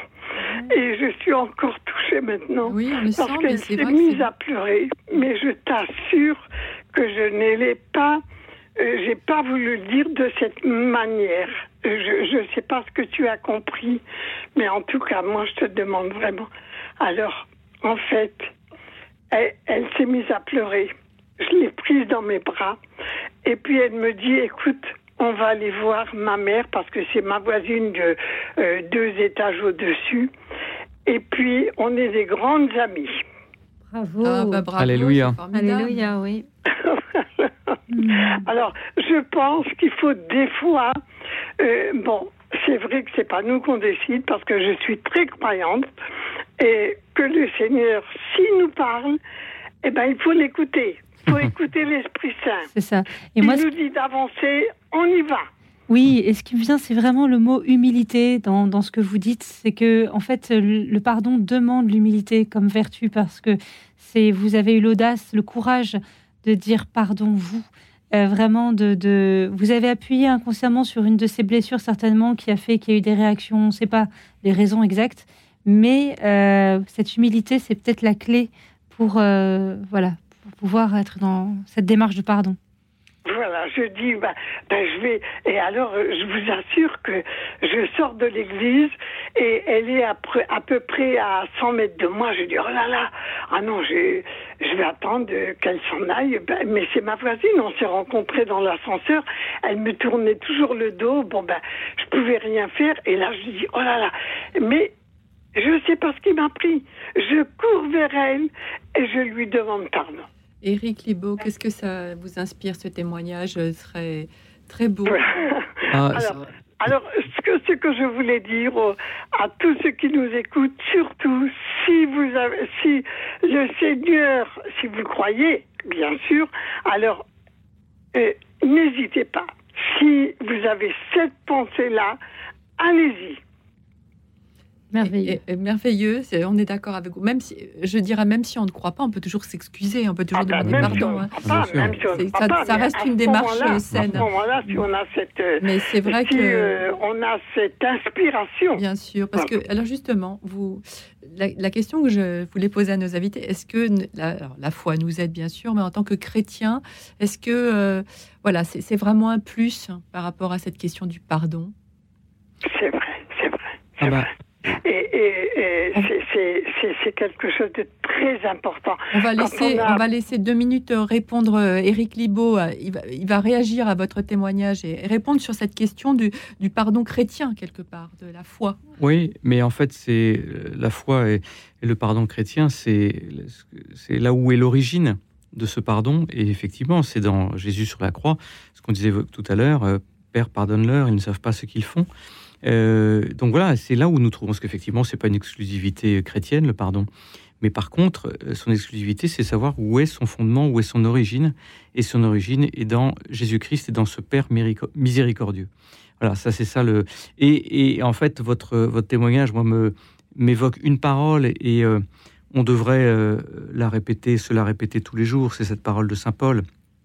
L'amour endure tout, il dépasse tout, euh, l'amour est plus fort que tout. Et, l'expression du pardon, c'est l'expression la plus, la plus belle, la plus parfaite de, cet amour, d'aller vers l'autre qui nous a blessés.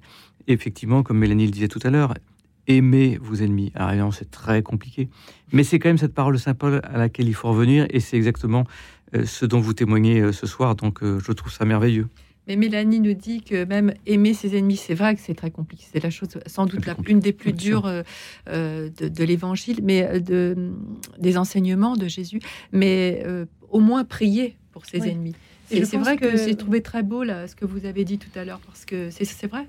Par la prière, bah, c'est pas forcément aimer au sens très large du terme, mais c'est déjà tendre la main. Oui. C'est l'ouverture, l'horizon s'ouvre. Mais oui, parce que là, on passe de, victime à euh, responsable, c'est-à-dire qu'on pose un acte, on est plus, on, rentre dans l'amour en fait. Prier pour l'autre, c'est passer de la victime à Seigneur, pardonne-lui.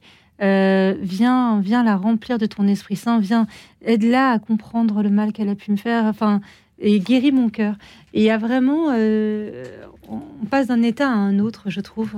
Euh, oui, en fait, euh, je pense que le pardon, c'est en fait s'inscrire dans une démarche, dans une relation à l'autre qui est différente.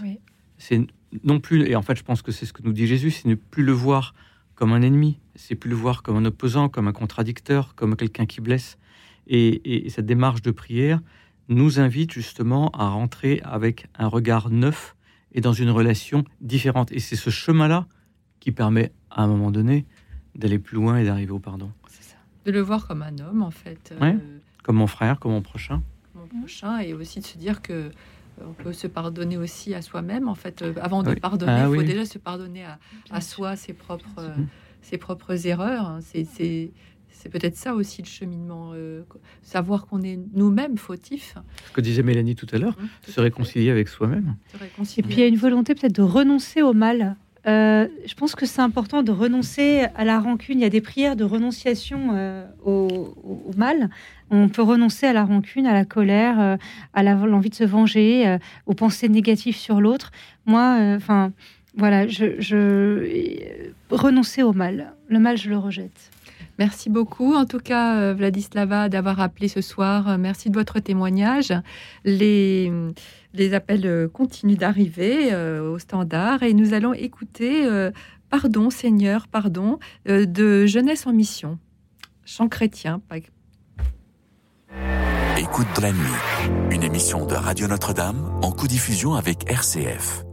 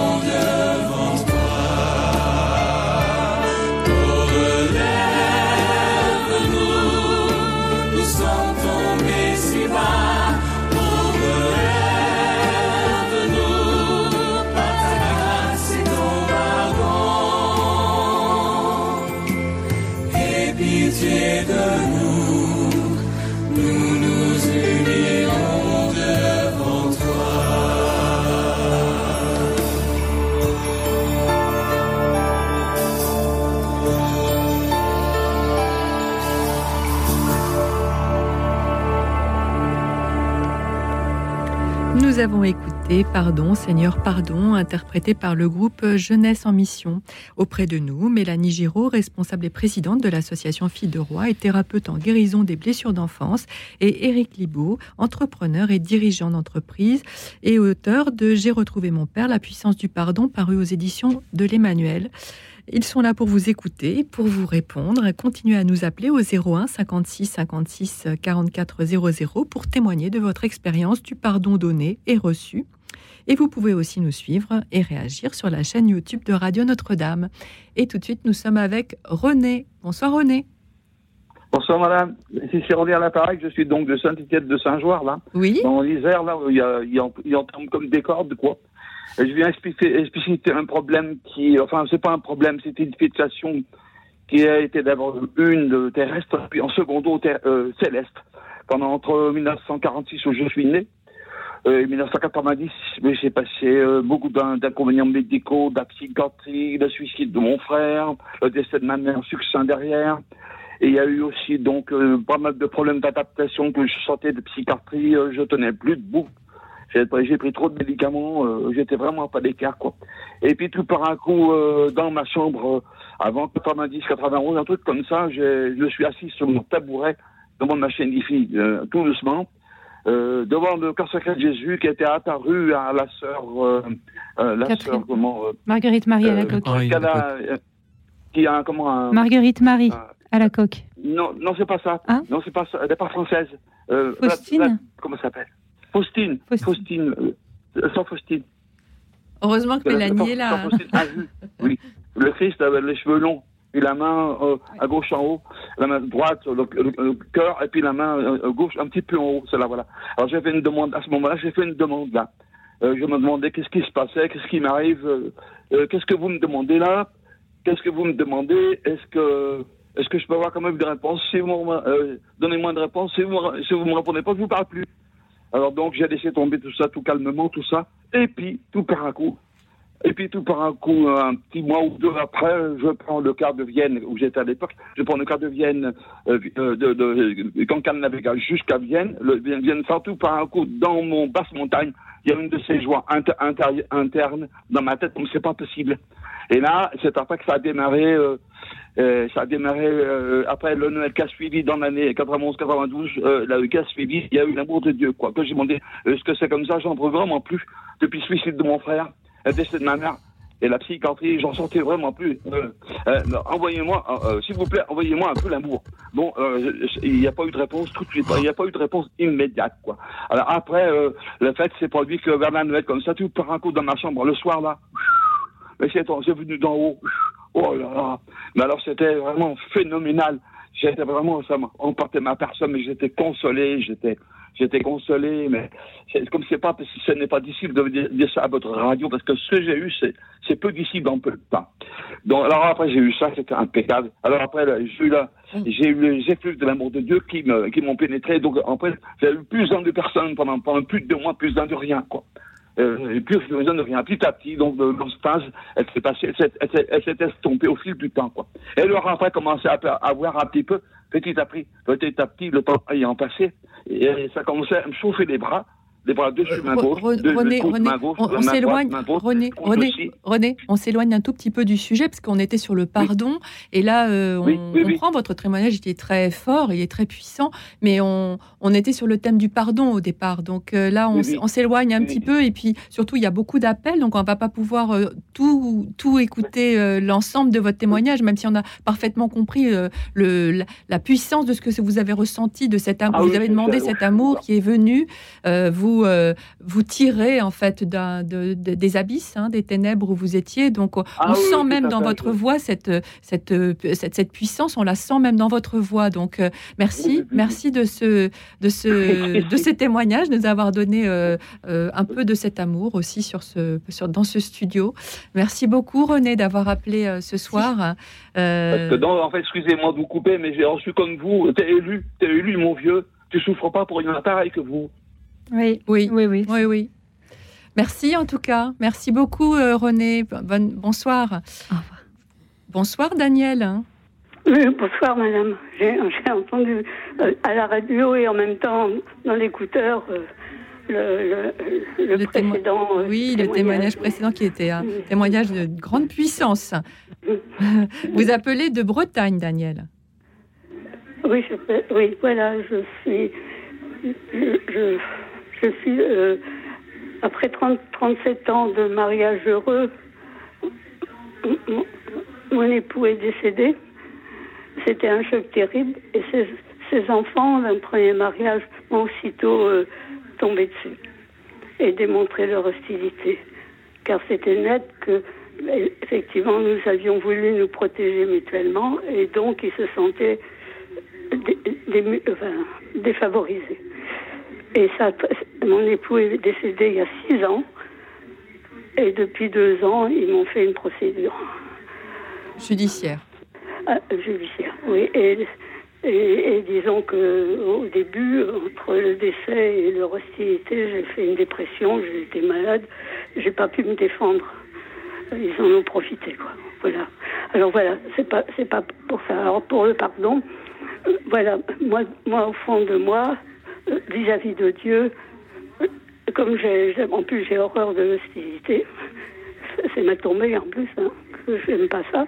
je, je ne veux pas vivre avec le sentiment de, haine qui m'entoure. C'est pas possible. Donc, quand je dis de notre Père, je vous assure, je dis pardonnez-nous, je pense comme nous pardonnons à ceux qui nous ont offensés. Et je le dis sincèrement. Seulement, je ne pourrai jamais euh, les trouver en face de moi pour un jour euh, qu'on se rencontre et que. Euh, voilà. Donc, ce qu'il y a, ce n'est pas fini. Je continue. alors, je souffre un, un, peu moins. Bon, avec le temps, il y a des choses qui s'adoucissent, évidemment. J'ai fini par accepter le décès de mon mari et puis la, solitude qui a entraîné. Mais, mais, cette atmosphère de, de haine qui, qui m'entoure est très pénible. Mais euh, je, leur, je, je, leur trouve des circonstances atténuantes, si vous voulez. On va demander, on va demander son avis à, leur avis aux deux invités. Euh, Mélanie, qu'est-ce que vous en pensez? Ben, en hein. fait, il y a de la souffrance et je pense que ceux qui vous attaquent euh, ont, leur raison de souffrir ou de, enfin, ils ont euh, des certainement que je ne sais pas si. Ben, c'est-à-dire que je, je, pense que il, enfin, il y a eu, il y a eu, il y a eu divorce avant, donc euh, depuis le divorce de, leur, de leurs parents, mm. ils, ils, ont ça cultivé une hostilité contre leur père. Et oui, en fait, ça a détruit. Euh, ça, voilà, vous, ça n'a rien à voir avec vous, en fait. Vous cristallisez sur vous, je pense, euh, quelque chose. Mais eux, ils ont perdu euh, leur famille, ils ont perdu leur socle, leur, ils ont perdu quelque chose de, de, de je pense, et, et, ça fait partie de la vie seulement. Et, peut-être qu'ils ont, ils ont focalisé sur vous tout le, tout le, toute la parce souffrance. que c'est vraiment dans le détail qu'ils sont haineux et, vraiment méchants. Je ne, je Mais du coup, c'est, euh, vous comprenez que en fait, ceux qui éprouvent cette haine, ce sont ceux eux qui souffrent le plus en fait, en fin de compte. Ah. Et euh... pas le plus, mais c'est certainement que je voudrais, mais sincèrement, je ne voudrais pas être à leur place. Voilà. Et je pense qu'il faut vraiment les mettre dans la miséricorde de Dieu euh, vraiment les mettre, les plonger euh, volontiers dans, enfin, dans la miséricorde de Dieu en disant Seigneur, avec ton précieux, enfin voilà, viens les, les rejoindre, viens changer leur cœur, montre-leur à euh, quel point. Et vous, essayez d'être le plus possible. Comment réagirait l'amour? Je pense qu'il y a vraiment cette, cette disposition du cœur où vous ne devez pas répondre par le mal, peut-être. Ce qu'il y a, la procédure suit son cours, c'est pas fini, et, donc ils vont me et, en plus, c'est une bêtise que j'ai fait, que j'ai fait parce que, c'est que lorsque j'ai vu leur hostilité, j'ai dit ben, je vais leur donner leur part et je serai tranquille. Ah, je comprends, or, or, c'est pas ça qu'il fallait que je fasse puisque j'avais le droit de rester dans, dans, dans mon appartement et j'avais le droit de, de garder tout, j'avais l'usufruit de tout. Comment euh, j'ai voulu, j'ai voulu leur donner leur part et ne plus justement vivre dans cette hostilité, et puis ça m'est retombé dessus. On va demander, à, parce que justement, là, on est dans la famille, hein, on est en plein dans le, dans le sujet de quelque part de votre livre, c'est pas si lointain. Euh, on va demander à Éric Lebeau euh, ce qu'il. Ce qu'il non, je crois que c'est. là, c'est une, une, souffrance au quotidien sur lequel il est difficile de donner. Enfin, voilà, il n'y a pas de. Je, veux dire que suite à ça, je, ne sais pas, euh, je n'aurais pas, euh, euh, suite à l'augmentation de l'immobilier, je ne sais pas, je, ne pourrais pas leur donner leur part. Oui. J'aurais pas assez de ma propre part à leur donner, tellement ça traînait, ça fait six ans. Hmm. Ça fait six ans et ça fait deux ans en, procédure. Mais non, donc voilà, maintenant, ce qu'il faut aussi garder dans le cœur, c'est que le, temps de Dieu n'est pas forcément le nôtre. Euh, mon expérience, euh, ma vie, euh, ce que je vous disais tout à l'heure, 33 ans. Mhm.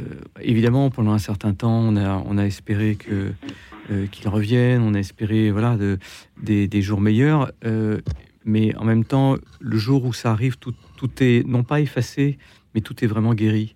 Et donc, il faut garder, il faudrait garder cette espérance dans le cœur que euh, vous n'êtes pas dans une fatalité, dans quelque chose qui est irrémédiable. Il n'y a rien d'irrémédiable, euh, il n'y a rien de, fini, et que de, du lait peut naître du beau, euh, vraiment.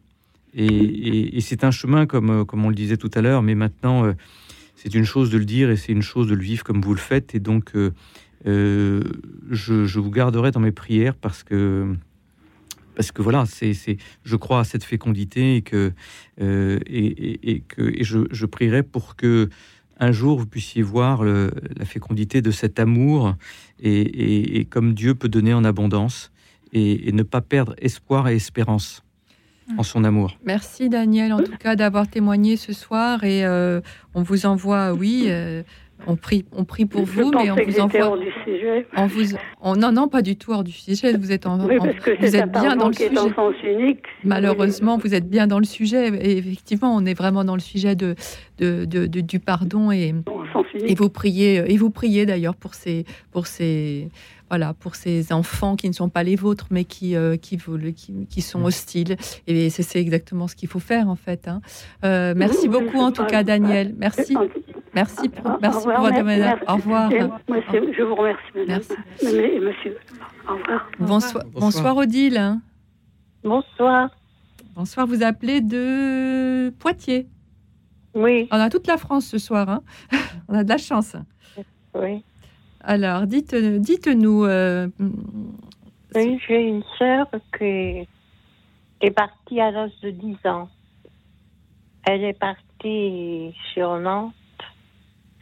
Et puis, j'ai voulu, parce que été voir une tante à Bretagne, j'ai demandé son numéro de téléphone. Elle me l'a donné, donc j'ai téléphoné. Elle m'a répondu, euh, j'ai demandé euh, pourquoi on se voit pas.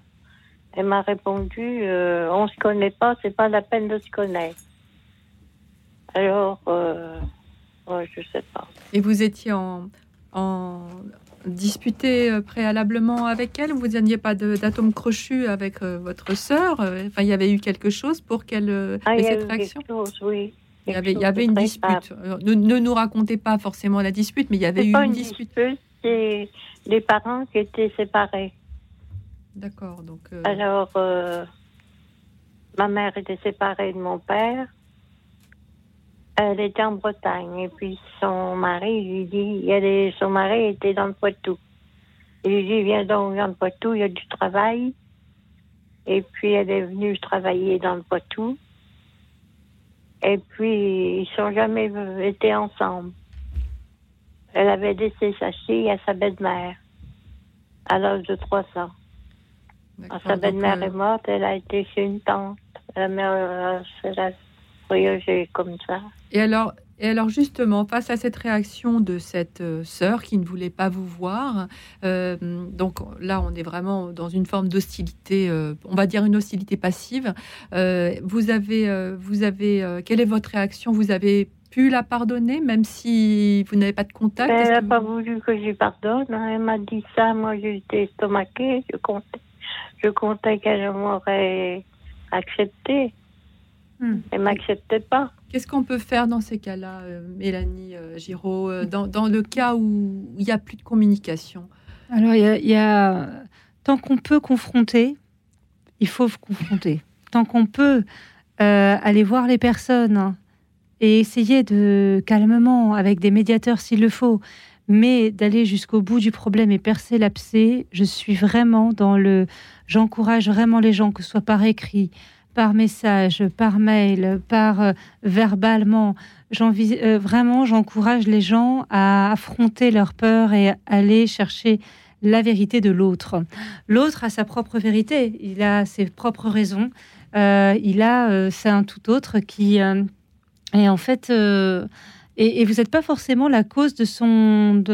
il y a peut-être d'autres raisons que vous connaissez pas, que vous ignorez. Et souvent, nous, on se sent responsable ou on prend, on prend pour nous des choses, alors que ça, c'est, nous, on est un, peut être un prétexte ou autre chose. Donc, l'idée, c'est euh, de chercher la vérité. Et moi, j'ai tendance à aller la chercher en, confrontant les personnes, en, tout cas en, faisant mon possible pour avoir des réponses. Et, euh, mais des réponses chez l'autre. Qu'est-ce que tu. Pourquoi, pourquoi ta réaction? Qu'est-ce que je t'ai fait? Est-ce que tu peux me dire C'est important pour moi euh, d'avoir la version de l'autre? Et après, si vraiment c'est impossible et si vraiment c'est. Ben, il y a une histoire de, de, consentir au cheminement de l'autre qui n'est pas en mesure aujourd'hui de dire la vérité, mais euh, qui va réfléchir parce que vous l'avez, euh, vous en, en, demandant la vérité à l'autre, en demandant des réponses, vous la mettez sur un chemin où elle, va, elle va creuser elle-même. Hein. Et euh, donc, et ça viendra au bon moment. Éric Libo, euh, est-ce que le pardon peut être désolidarisé de, l'attitude de, l'agresseur? Ah oui, vraiment. C'est la question qui est posée hmm. quelque part par Odile. Hein, oui, bien sûr. Bien sûr, c'est difficile euh, par moments à entendre et même à, comprendre, à intellectualiser. Mais oui, euh, le pardon n'est pas. C'est comme l'amour ça ne nécessite pas une réciprocité. On peut aimer quelqu'un qui ne vous aime pas et on peut pardonner quelqu'un qui ne peut pas vous pardonner. Mm. Euh, c'est la même chose. Et donc, il faut accepter cette gratuité. Euh, comme le disait Mélanie tout à l'heure, il y a effectivement un chemin d'humilité là-dedans. Euh, se, dépouiller, s'abandonner, c'est sont peut-être les premières étapes pour cheminer. Merci en tout cas, Odile, de ce témoignage. Et puis, vous savez, euh, la vie est longue, hein. on ne sait pas. On ne sait pas si un jour euh, votre sœur, peut-être qu'elle va se, ah oui. vous tendre de nouveau la main. Ça fait longtemps, ça, ça, ah date oui, mais... très vieux. Hmm. Il n'est jamais trop tard. Il n'est jamais trop tard. Il n'est jamais trop tard et il faut le faire du vivant. Moi, je vous invite à le faire de votre vivant. Hmm. Voilà. Merci en tout cas, Odile, pour ce témoignage. Hein. Est-ce que pardonner euh, signifie oublier l'offense Non c'est euh, on n'oublie pas, on n'oublie pas, mais par contre on donne du sens. On, en fait, il y a une histoire de consentement. Euh, je parle beaucoup de consentir aujourd'hui parce que j'ai passé mon temps à essayer d'accepter les choses et euh, c'est très humain, c'est très volontariste, c'est très et en fait accepter c'est épuisant. Alors que consentir, c'est aller dans que ta volonté soit faite dans le plan de Dieu, dans la volonté de Dieu. Et il y a des choses qu'on doit vivre qui sont douloureuses. La vie est faite de souffrances. Mais quand on consent à ce qu'on doit vivre, eh ben, ça devient des, chemins de croissance et de progression qui sont des marchepieds pour, euh, pour vraiment euh, euh, devenir qui on est. Et je crois qu'il faut surtout pas, enfin, il faut pas oublier, mais quand on donne Dieu, donne un sens qui est sublimé. On peut vivre des choses très dures, mais euh, qui vont avoir une telle fécondité qu'on va se dire, mais heureusement que je l'ai vécu pour en arriver là aujourd'hui. Éric Lebeau, est-ce qu'il faut oublier l'offense? Non. Est-ce que, est -ce, est que pardonner signifie oublier? Ah non, non. Non, non. Euh, pardonner euh, n'est pas oublier, c'est dire j'ai été blessé, j'ai souffert, mais je peux guérir lorsque vous avez un accident, vous avez une cicatrice, la cicatrice, elle ne va pas disparaître. Mm. Mais vous pouvez vivre avec. Mm. Ou mal vivre avec. Si dur, ça fait longtemps, ça dure. Oui, mais... Ça, dure depuis 1900... 56. Mais ça n'est pas oublié, non C'est euh, c'est pas dire que ça n'a pas existé, parce qu'on n'est pas dans la vérité, comme disait Mélanie tout à l'heure, quand un mot et vérité se rencontrent. La vérité est, indispensable, donc il faut regarder les choses telles qu'elles sont. J'ai blessé, j'ai été blessé, et ça restera mais je peux me réconcilier. Merci, merci beaucoup en tout cas Odile euh, d'avoir appelé ce soir pour, euh, pour nous témoigner votre, votre regard. Euh, et nous continuons à échanger ensemble ce soir autour du pardon donné et reçu et des fruits du pardon dans, dans votre vie. Et puisque la figure évangélique de Marie-Madeleine est le symbole du pardon et de la miséricorde divine qui nous délivre de nos fautes et nous remet en chemin, et eh bien à présent nous écoutons Dialogue de l'ange avec Marie-Madeleine interprété par Officium Peregrinorum, ensemble organum mené par Marcel Pérez. Écoute dans la nuit, une émission de Radio Notre-Dame en co-diffusion avec RCF.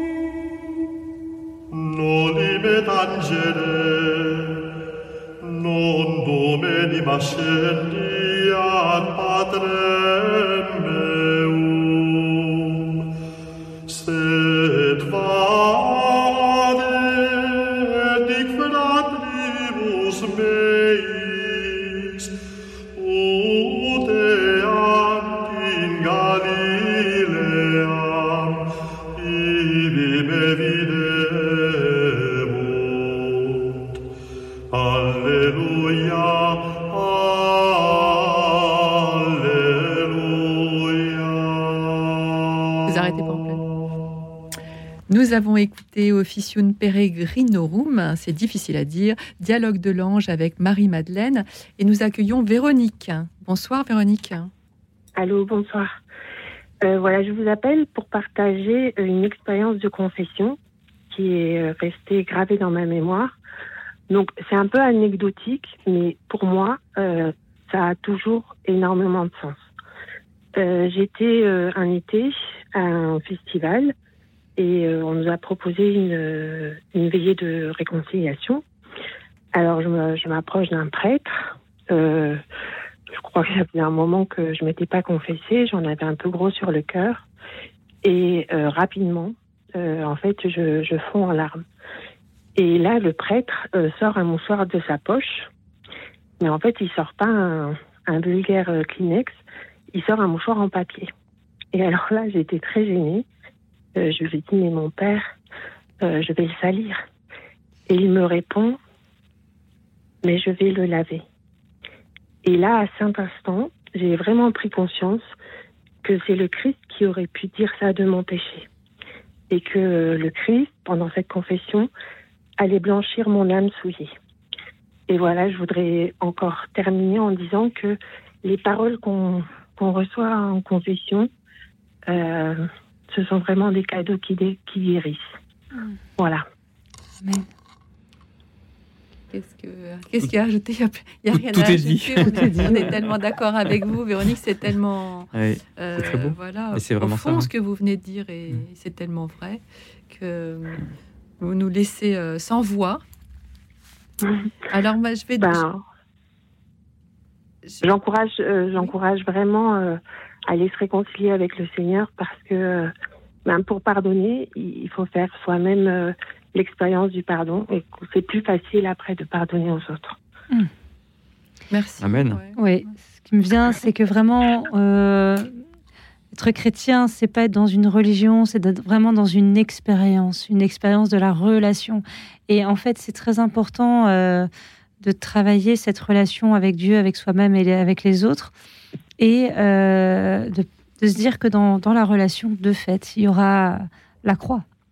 Il y aura la mort et la résurrection, il y aura à consentir, il y aura à souffrir, mais il y aura la résurrection. Et je pense que euh, on, doit vivre l'expérience. Il faut notre foi, euh, beaucoup la pensent, beaucoup euh, ont une foi très intellectuelle des choses et essayent de cataloguer Dieu intellectuellement, mais rien n'est plus beau, à mon sens, de faire l'expérience de son amour et de sa miséricorde pendant la confession et pour que nous aussi on fasse l'expérience de la réconciliation avec notre prochain. Mm. Éric Libaud, vous voulez ajouter quelque chose? Ah Non, je crois que ce qu'a dit Mélanie, euh, voilà, c'est vrai que la réconciliation avec Dieu est, est un, un, chemin de joie. Euh, ça, n'est pas uniquement euh, enfin, déposer son fardeau, euh, qui est le premier acte de, de, la, réconciliation avec Dieu, la, confession. c'est la première étape où on se décharge. Et quand on en ressort, c'est ce qui est partagé là, c'est effectivement cette joie, cette plénitude. Dieu donne en abondance. Il faut faire cette expérience. La confession n'est pas un rituel pesant, euh, gênant. C'est un cadeau qui nous est donné. Dieu a les bras chargés de cadeaux. Il veut nous les donner. À nous d'aller vers lui pour, le, pour les demander. Tout aussi simplement que ça, euh, comme euh, Jésus demandait à l'aveugle Bartimée, que veux-tu que je fasse pour toi?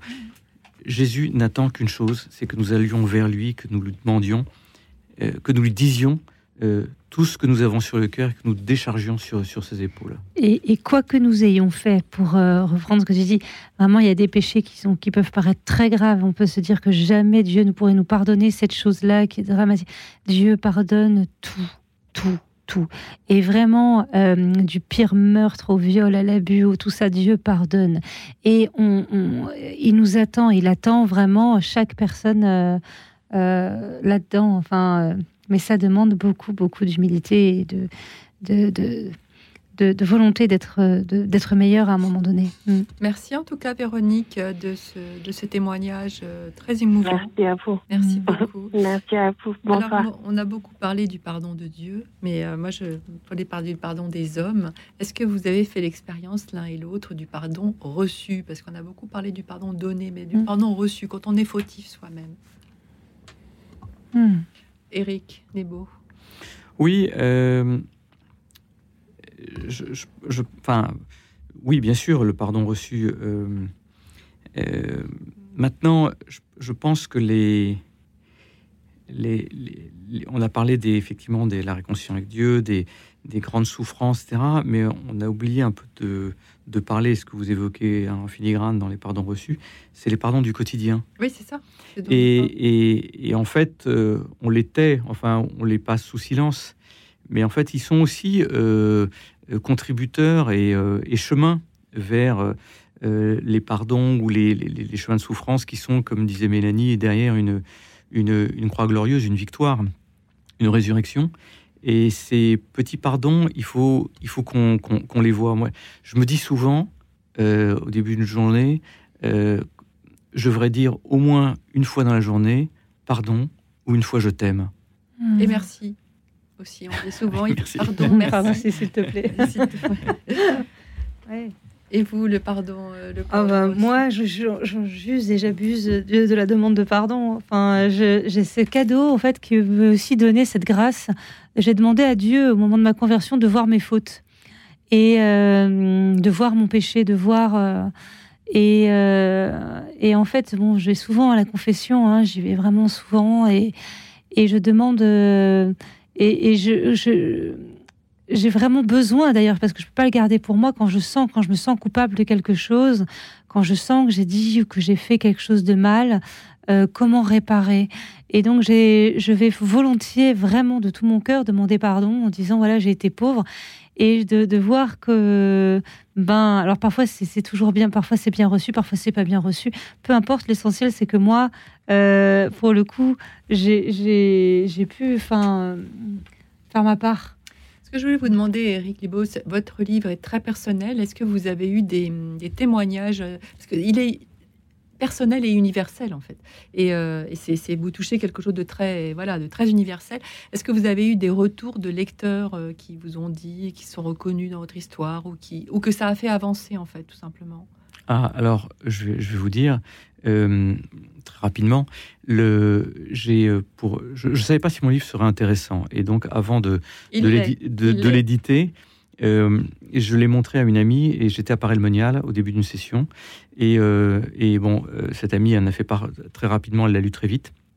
On a fait part aux responsables de la session qui m'ont fait intervenir dans une soirée de miséricorde pour témoigner. J'avais rien préparé. J'ai témoigné en 10 minutes. Et quand j'ai vu ce que ça a provoqué, après je suis allé la voir. Elle m'a dit ben, Tu vois, tu as ta réponse. Et, et c'est vrai que, que ce soit des mails, que ce soit euh, des, courriers et que ce soit donc euh, in situ le, soir même où j'ai fait ce témoignage, depuis j'en ai fait d'autres, euh, c'est vrai qu'on ne soupçonne pas à quel point c'est important de témoigner. Non pas qu'on ait fait, ça, ça n'intéresse personne, savoir si on a fait ce qu'on a fait dans nos vies, ce qu'on a, si on a fait des belles choses, des moins belles choses, mais de ce que fait Dieu et ce que fait l'Esprit Saint dans nos vies, ça, il faut vraiment en témoigner. Je, suis témoin de ça et, de la puissance que, que ça peut avoir. J'ai touché par mon témoignage des gens, euh, ça m'a ébloui. Sûr, mais c'est notre mission de, chrétien. En fait, on est vraiment dans la mission là. Qu'est-ce que oui. vous en pensez Oui, pour moi, c'est très important de quand on quand on a reçu, il nous sera beaucoup demandé. Et en fait, on ne peut pas. Euh, voilà, il faut, on a un devoir de, de, faire mémoire de ce qu'a fait le Seigneur dans notre vie. On a le devoir de transmettre, de faire aimer, de réconcilier, l'homme avec Dieu, je pense. Et pour ça, on se doit, c'est très exigeant parce que ça implique de vivre des évangiles, ça implique euh, d'avoir une vie en, ordre, euh, dans le sens où on essaye d'être cohérent entre ce qu'on dit et ce qu'on fait. Et vraiment, il y a... Euh, mais ça participe à notre, à notre unité intérieure, je trouve, parce que voilà, on pense ce qu'on dit, on dit ce qu'on pense et on fait ce qu'on pense et dit. il y a vraiment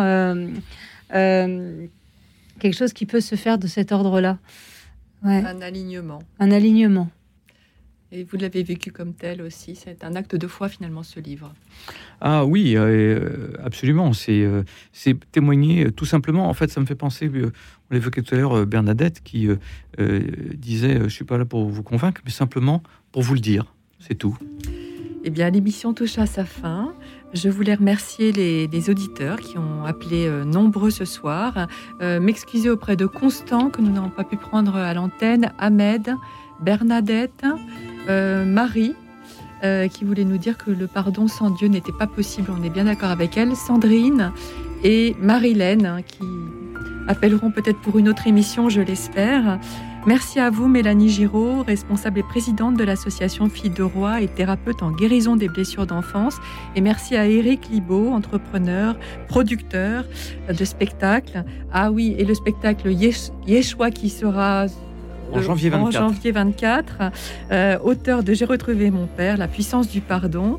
Merci à euh, toute l'équipe, Alexis Dumény, le réalisateur. Merci à Anne et Laetitia, nos deux bénévoles qui ont pris vos appels au standard. Il me reste à vous souhaiter une nuit douce et reposante, car demain, soyez-en sûrs, nous accueillerons la lumière étincelante du jour nouveau.